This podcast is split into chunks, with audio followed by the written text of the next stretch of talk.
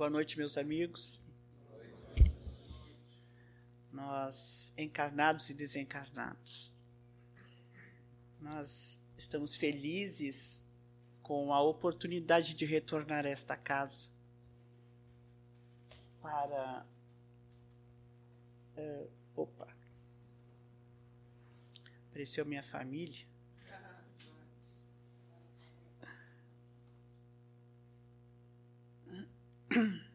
Dá um ESC, né? Não, já está aberto na tela.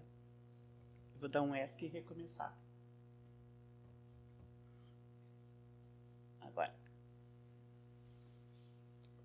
Uh, feliz então por retornar a essa casa. Agradecemos o convite para refletirmos mais uma vez em torno da doutrina que abraçamos em louvor à vida. O tema já, já é cativante, pelo menos para mim o foi, quando fui organizar.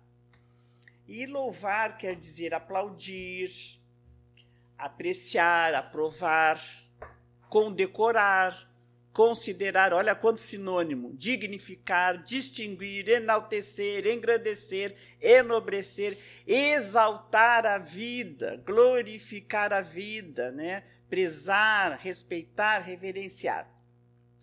E a vida precisa ser reverenciada, ser exaltada. Porque tudo que Deus cria tem um valor. E nós estamos diante desse contexto. Muitas vezes nós não damos a importância de estarmos na vida com vida. A vida é insuperável em seus grandiosos milagres. A criatura humana, porém, atada às tecnologias e ao mero bem-estar físico, esquece-se da vida verdadeira, que é espiritual. Nós vivemos naquele automatismo gente já levanta e já sabe o que vai fazer.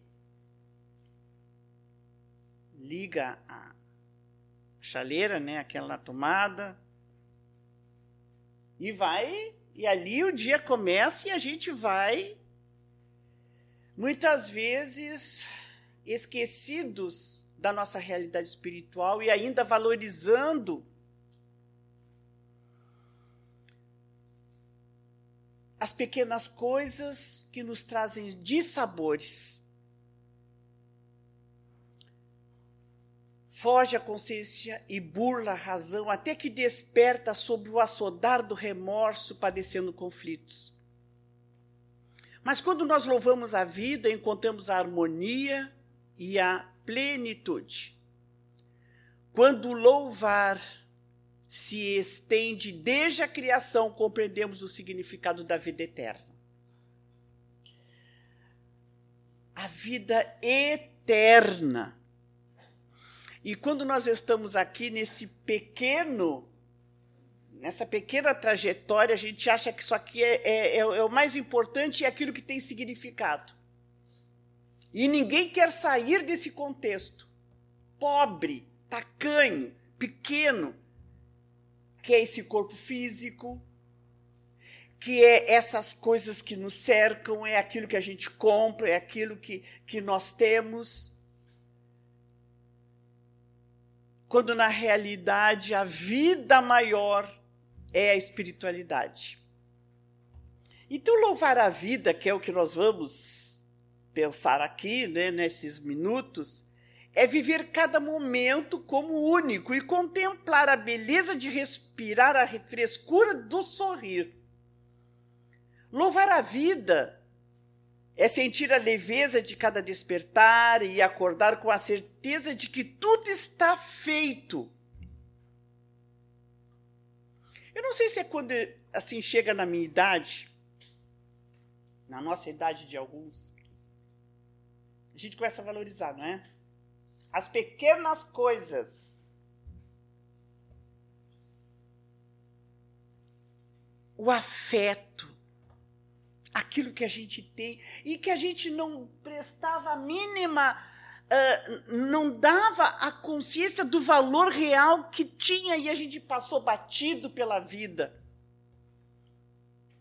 E, e hoje, com tudo que a gente tem, às vezes o pouco, a gente é feliz com aquele pouco que se tem. Muitas vezes esse senso de maturidade que a gente encontra na velhice, muitos adquirem hum, enquanto jovens, porque isso depende da maturidade espiritual. Então é bom que os jovens aqui, que aqui estão, valorizem os relacionamentos Sintam-se felizes, não, não se deem tempo para construir mágoas de sabores. Compreendam, sejam felizes. Louvem a vida. Quando nós temos essa vida, que está tudo construído, olha o que é a nossa terra um planeta azul. Agora eu estou fazendo um tema de, uma palestra que eu vou fazer uh, sábado. E eu estou iniciando pelo planeta Terra porque o tema é florescer onde estamos plantados. Eu tenho que dar uma ligação com os 200 anos né, do Brasil, aproveitar a data que nos pediram. Então eu estou estudando o quanto a Terra é linda. E nós moramos nesse planeta maravilhoso, nessa terra azul, com toda essa beleza que nos rodeia.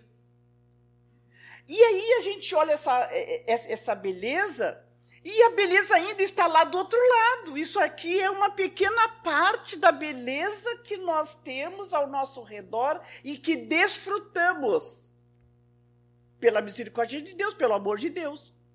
E a gente olha tudo isso e a gente diz assim, mas uh, nós temos tudo isso, mas nós temos que ser. Nós temos essa terra, mas nós precisamos ser. E pensar.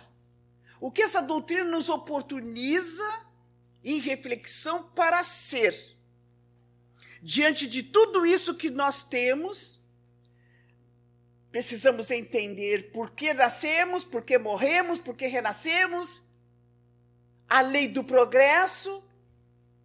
Progredir sempre tal é a lei. Essa frase célebre, nascer, morrer, progredir sempre, tal é a lei ser diante de tudo isso, se constituir homens melhores, espíritos melhores. Tem uma, uma, uma, uma mensagem que é de Maria Dolores, eu acredito que está lá na outra lâmina, que um homem andava infeliz pela terra, triste, desalentado. Tudo para ele era infelicidade. Maria Dolores. O homem que esmorecera no trabalho, deitando-se no chão por rebeldia, infeliz, desesperado. Ao sentir-se infeliz e descontente, joga-se no chão e, de ouvido rente ao solo, escutou de repente as palavras que a terra lhe dizia Sou tua mãe, a terra. Ergue-te. Não te magoes, meu filho. Contra a vida, tudo que Deus nos manda é luz que aperfeiçoa. A dor é dessa luz que nos convida ao trabalho no bem que não se cansa de criar alegria e gerar a esperança. Levanta-te, caminha, ama, serve e perdoa. Olha que lindo a mensagem da terra de Maria Dolores. Para esse homem triste, que andava desalentado pela terra. Será que se nós nos deitássemos na terra, no chão, ou nos nossos travesseiros à noite, será que nós não iríamos escutar do nosso guia espiritual? Ergue-te, levanta, construa um, um momento mais feliz para ti, compreendas, perdoa. Certamente todos nós escutamos construímos sem pensamentos que nos são dados por intuição para nos erguermos. Mas nós nos sentimos muitas vezes e sofremos porque a vida está amarga. Façamos essa pergunta. Estamos sofrendo, estamos chorando. O que, que nos faz sofrer e o que, que nos faz chorar neste momento, neste mundo contemporâneo, diante desse momento em que nós estamos passando? Quais são as nossas dificuldades? Será que são os relacionamentos? É isso que nos está trazendo angústia, dores, dificuldades, ansiedades? Será que nós estamos diante de problemas financeiros? O que nós será que nós, ao ir para o nosso travesseiro, nós levaríamos de conflitos? Será que são as doenças, os diagnósticos que nos surpreendem?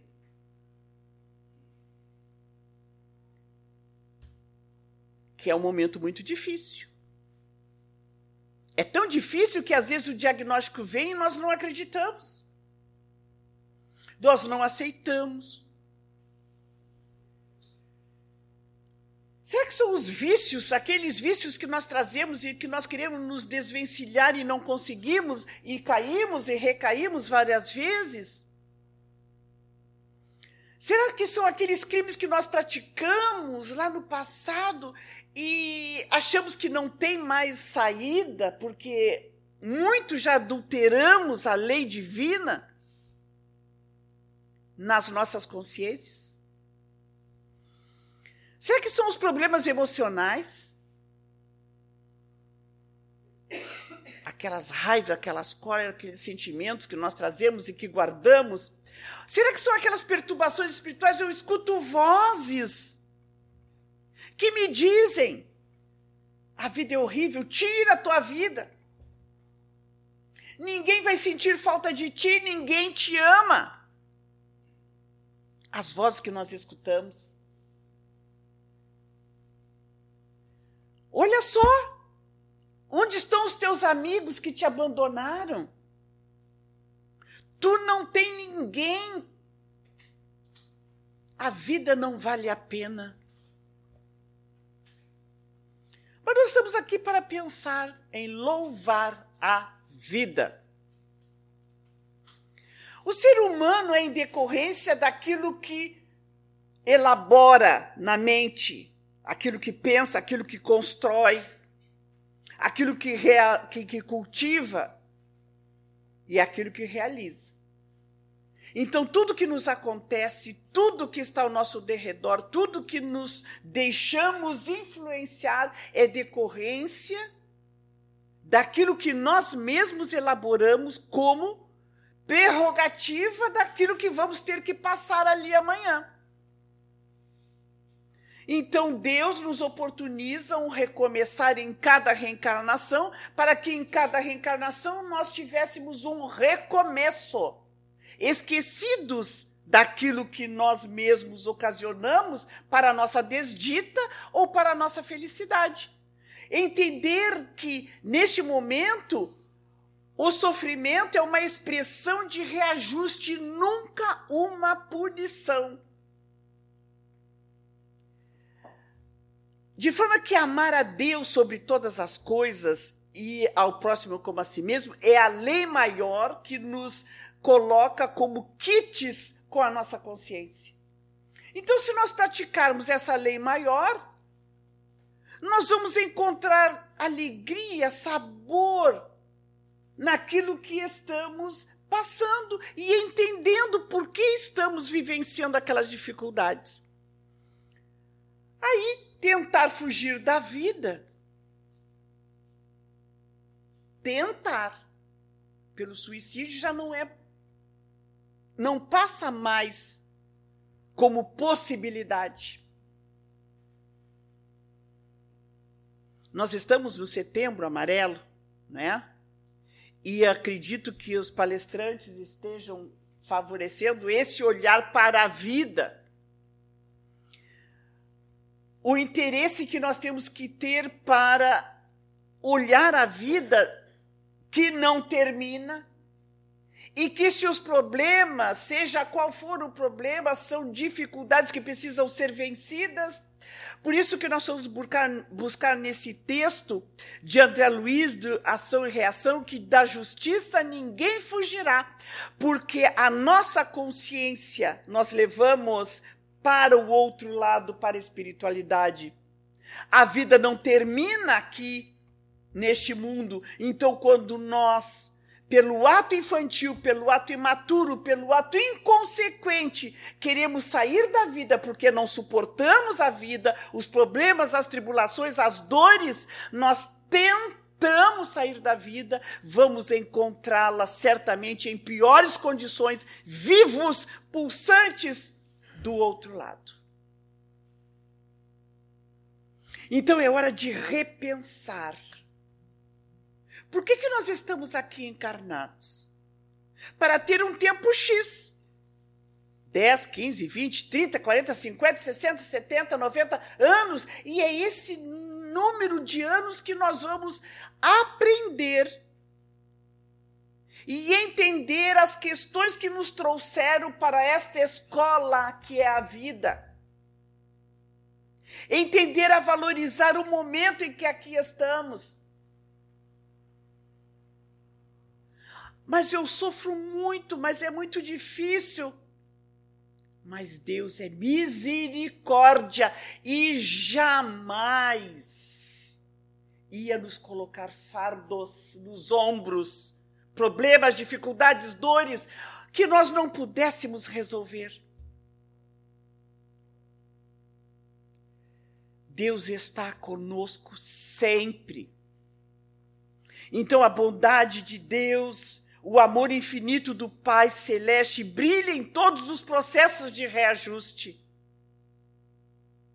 Mesmo que a gente se sinta perdido, Deus está nos auxiliando, nos segurando pela mão. Assim é que claudicamos nessa ou naquela experiência indispensável à conquista da luz que o Supremo Senhor nos reserva. É necessário que nos adaptemos à justa recapitulação recapitulação. Entenderam? Estão lendo. Das experiências frustradas, utilizando os primórdios, os patrimônios do tempo Francisco Cândido Xavier, Ação e Reação, pelo espírito André Luiz. Também de André Luiz, no livro Autodescobrimento, os indivíduos mergulhados no processo de crescimento geralmente uh, raramente se dão conta de que o sofrimento é um fator de aprimoramento. É o, é o sofrimento que vai nos aprimorar. É como a lapidação de um diamante é um instrumento de evolução. Só que quando nós somos imaturos, nós dizemos assim: ah, eu sou a vítima, ah, meu Deus. Essa mãe não me compreende, esse pai difícil, esse irmão. Esta sala que eu estudo, todos riem de mim, né? Bullying os adolescentes, os jovens que se sentem deslocados, fora do contexto. Aí a gente diz assim: o problema não é meu. Se lamentam muito desde que levantam até o fim, sem procurar um, uma, uma brecha para sair. Aí começa a cultivar mais problemas do que realmente são, a dar um corpo maior daquilo que poderia ser minimizado uh, pela proposta de olhar com seriedade, que não é tanto assim. Aí cultiva esses problemas e muitas vezes espero que os outros enfrentem por nós aquelas questões que nós mesmos precisamos trabalhar ou transferimos psicologicamente na ilusão de que o outro são os problemas, as pessoas que são os problemas. Quando na realidade nós temos que enfrentar o parente difícil, que é problema para nós, mas o problema que causa aquele parente é para ele mesmo, não para nós. Para nós é a forma como nós vamos olhar aquele parente difícil, o esposo, a esposa, o irmão, a mãe, a sogra, o sogro, seja qual for, o patrão, quem for, o chefe. O problema é a forma como eu me sinto diante daquela criatura que ainda precisa da nossa compreensão e do nosso entendimento. Porque se eu vou fazer daquele sentimento raiva, mágoa, rancor, aí sim que a minha vida vai se tornar realmente muito difícil. Então, diante dos equívocos e dos, dos acertos que nós trazemos, né? Nós precisamos, então, transformar essas experiências todas em experiências vitoriosas. É tão boa a vida aqui na Terra com os nossos parentes difíceis. Pense no seu parente mais difícil.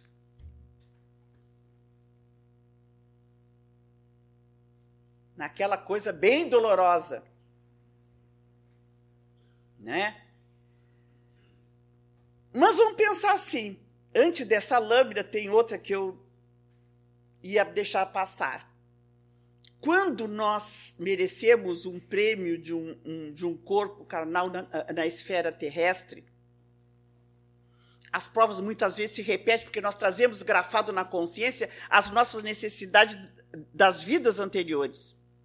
E no livro Ação e Reação, diz que se nós tiramos a vida em experiências passadas, diante de uma circunstância reflexa, que é o que André Luiz nos fala no livro, naquele período, diante daquele eh, momento sofrido, aciona um gatilho no nossa mente e nós tendemos a achar, naquele momento da vida, que aquele sofrimento é o uau! E às vezes nem é.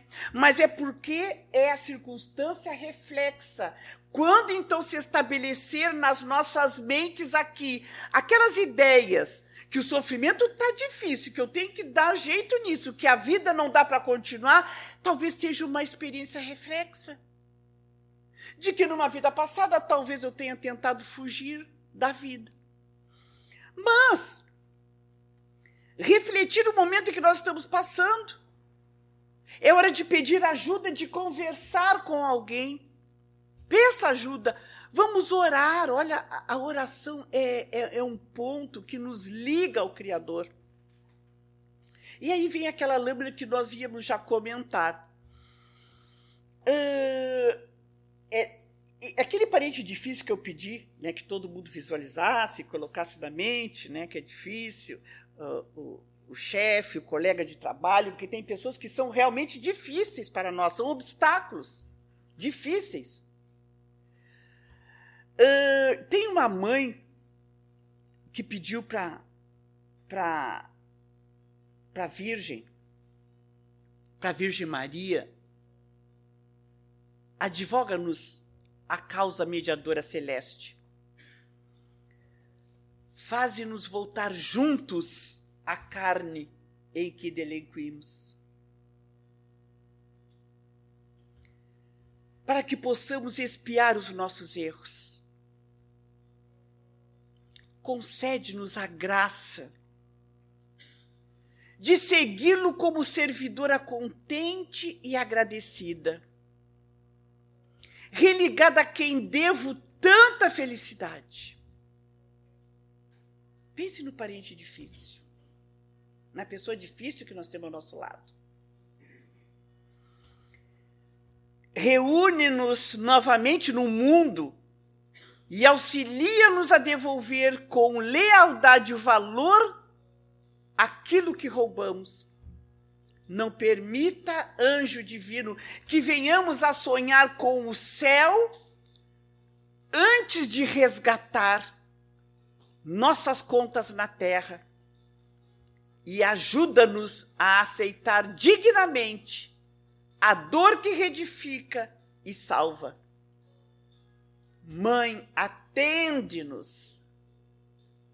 Aí a gente chega aqui e vê aquele filho totalmente fora do contexto. O pai, a mãe, o irmão. Mas nós pedimos na espiritualidade que nós não tivéssemos um céu nas nossas consciências antes de nos redimir com aquela criatura. Porque como estar lá feliz se nós trazemos o olhar e o coração lá embaixo com aquele que é difícil porque ainda não aprendemos a amá-lo? Então, aquele é que precisa do nosso concurso é aquele que precisa da nossa mão. Aí muitas vezes os, os, os outros filhos, se for um filho, dizem assim: mas mãe, mas pai, ele é um ingrato, ela é um ingrata. Só nós sabemos. Só nós sabemos. Que aquele é o tesouro que nós pedimos para que pudéssemos nos reencontrar nessa existência. E os papéis se invertem. Muitas vezes, os irmãos, os pais. Eu vou contar uma passagem de Jesus, uma parábola. A ovelha perdida. Contar uma parábola é o poder de ressignificar as nossas vidas. Por isso que Jesus nos ofertou aquelas, aquela imensidade de parábolas, de histórias, onde nós somos os personagens. E esses personagens nos ajudam a, a encontrar a saída, a resposta para aquilo que precisamos. a parábola da ovelha perdida. Todos os publicanos, eh, publicanos e pecadores estavam se reunindo para ouvir Jesus. Mas os fariseus, os mestres da lei, o criticavam. Este homem recebe, recebe pecadores e come com eles. Então Jesus lhe contou essa parábola. Essa parábola faz parte de três parábolas que é o discurso de misericórdia de Deus, nosso Pai. A dracma perdida, a ovelha uh, perdida e o filho pródigo. Três palavras, três palavras do mesmo teor, misericórdia do Pai. Então Jesus lhes contou essa parábola. Qual de vocês que possuindo cem, cem ovelhas e perdendo uma, não deixa as 99 no campo e vai atrás da ovelha perdida até encontrá-la? E quando a encontra, coloca alegremente nos ombros e vai para casa. Ao chegar, reúne seus amigos e vizinhos e diz: Alegrem-se, alegrem-se comigo, pois encontrei minha ovelha perdida. E eu lhes digo: da mesma forma, haverá mu muito mais alegria no céu por um pecador que se arrepende do que por 99 justos que não precisam arrepender-se. A ovelha perdida. Por que será que aquela ovelha se perdeu? Por que será que Jesus quis trazer essa imagem? Nós estudamos essa parábola com uma, uma sociedade espírita e surgiu, se nós pudéssemos dialogar aqui, e surgiu tantas reflexões que eu não tinha pensado. Que se der tempo a gente vai trazer algumas. Mas eu quero falar de um fato pouco conhecido que eu gostaria de contar para todos que é um costume entre os pastores de ovelhas. Jesus não era pastor de ovelhas, ele estava falando para os pastores de ovelhas que lá estavam. Mas tem um costume, por que será que os pastores colocam as ovelhas nos ombros? Alguém sabe, ligeirinho? Alguém já ouviu falar disso? É interessantíssimo, eu também não sabia. Aprendi. Uma ovelha se perde, uma, quando uma ovelha se distrai, não conhece? Quando uma ovelha se distrai, ela está vendo aquele, aquela grama fofinha, né? Mas aquela ovelha, a perdida, ela vai buscar um gramado melhor, ela acha o, o mundo mais interessante. A ovelha ela tem cascos que fazem com que ela ande entre as pedras e ela vai faceirinha andando pelas pedras, achando o mundo maravilhoso, ela quer usufruir todos os prazeres, ela quer o mundo só para ela e ela vai se perde no mundo. É dessa ovelha que nós vamos falar. Por que, que o pastor deixa as 99, que é o costume, que Jesus conta, e vai atrás daquela ovelha? Uma só ele vai. Quando o pastor chega, diz que até hoje se faz isso, os pastores de ovelha lá em Israel, lá na, na. O pastor pega a ovelhinha e tira o ossinho da perninha da ovelha do lugar. Pode ir para o Google depois. Para dizer que eu não estou mentindo. Quando eu ouvi isso assim, pá, mas que, que, que, que maldade! Mas o pastor ama aquela ovelha. Porque o peso de uma ovelha é intenso. E aquele pastor caminha, caminha, caminha, léguas com aquela ovelha nos ombros, não abandona a ovelha perdida. Ele só larga a ovelha para ele sentar, porque depois ele volta para o rebanho, ele acostuma aquela ovelha nos ombros para que ela escute a sua voz, para que ela escute o seu coração, para que ela respire com ele, para que ela se aproxime do pastor e nunca mais, porque ela aprende a amar o seu pastor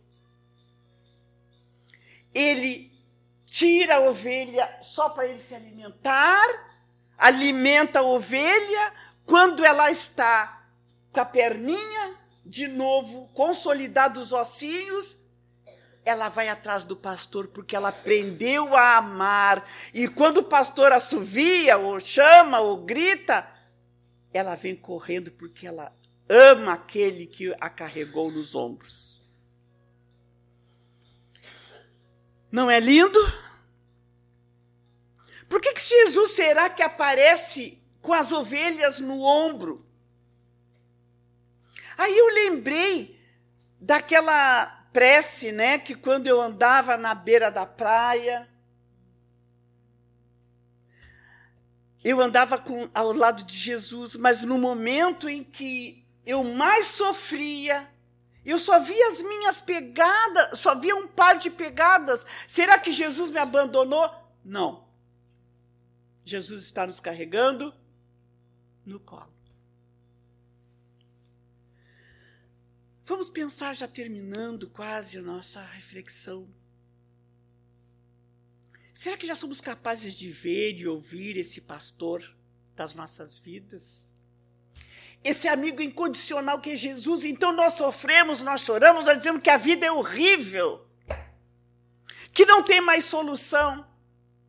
Mas é a oportunidade que Deus nos dá, Deus Pai misericordioso nos dá, para ressarcir os nossos próprios erros.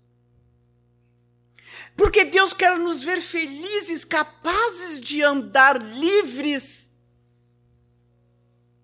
pela vida entendendo por que sofremos, porque a doutrina espírita já nos dá lógica e razão para entender o sofrimento e nunca culpar aquele que está ao nosso lado, as circunstâncias.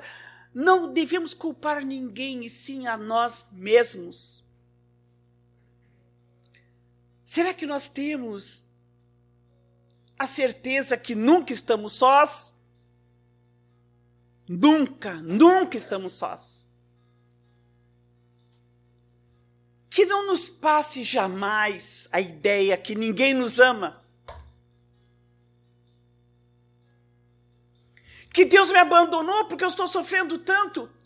Nunca estamos sós.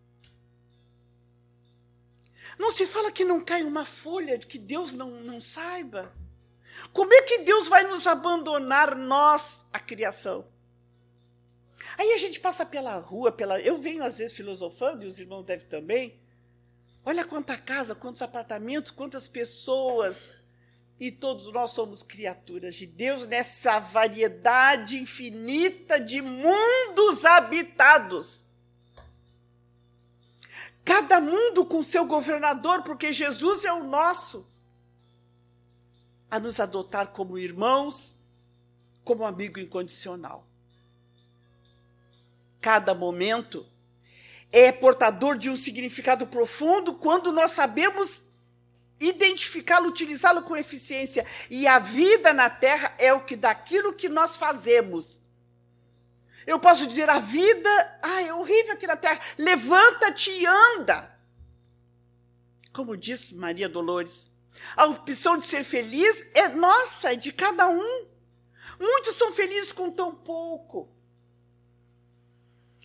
Outros desperdiçam a saúde nos esportes radicais, nos suicídios indiretos, nas orgias, na drogadição, na cólera, no inconformismo. Mas muitos com limites orgânicos, enfermidades, têm alegria de viver. Para terminar, eu gostaria que os irmãos pensassem aqui. Aqui tem muitos desencarnados e encarnados. É hora de nós orarmos e vigiarmos.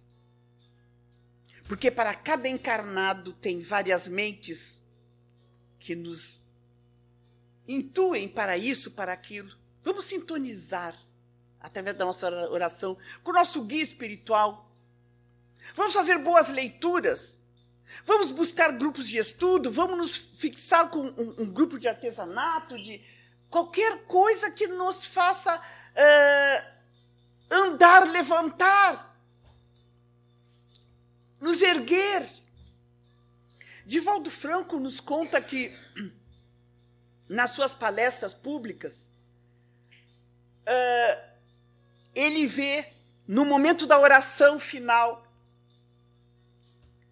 gotas que caem, fluidos e um número imenso de cirurgias do perispírito dos indivíduos que ali estão assistindo à conferência. Pois no momento em que nós estamos reunidos, nossos pensamentos se elevam.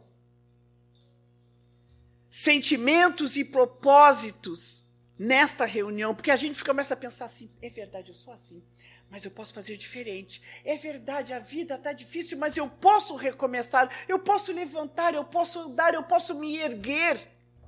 São tudo isso que nós pensamos. Então, por isso que Divaldo diz que acontece uma elevação espiritual, uma condição espiritual daqueles que aqui estão, de todos nós que aqui estamos, vibrando nestas palavras que nós construímos, que trouxemos do autor daqui, do autor dali.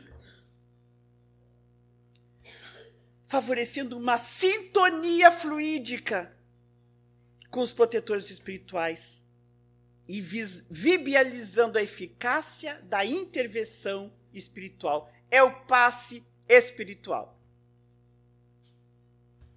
Então, Divaldo diz que as gotas estão caindo e as pessoas pegando a chave o chaveiro para se saírem do ambiente, para não enfrentar o congestionamento da saída das suas palestras na infantilidade. Vamos sair todos aqui com calma, não é? Sabendo que A vida precisa ser repensada, louvada. Que Deus é esse Pai Criador. Nós somos únicos, únicos.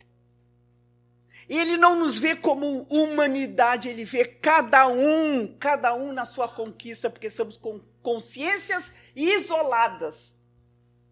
Não tem o povo brasileiro, não, tem, não somos todos. Um formando os povos e as nações. Em louvor à vida.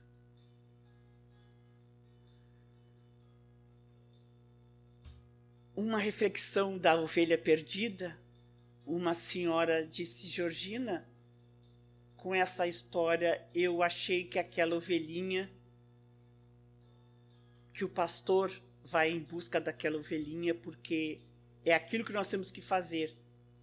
Nos esforçar mais para ir ao encontro daquela ovelha que está distraída. Louvemos as nossas vidas, as oportunidades que temos. Tenhamos a certeza que estamos recebendo aquilo que viemos buscar. Ah, mas eu saio de lá, tá tudo bom, tranquilo, mas amanhã tudo começa igual. Não, não, não, não, não. Nós vamos sair fortalecidos. Mais fortalecidos. E diferentes. Porque se a gente entra no elevador, a gente sai diferente. Em qualquer circunstância, em qualquer encontro, nós saímos diferente, pensando diferente daquilo que antecedeu a este momento. Então, que Jesus nos abençoe, nos ampare, que a vida possa ter um significado grandioso nas nossas existências. Muita paz nos nossos lares, força, coragem, fé, esperança. Para que possamos seguir adiante louvando e agradecendo. Até uma outra oportunidade, se Deus quiser.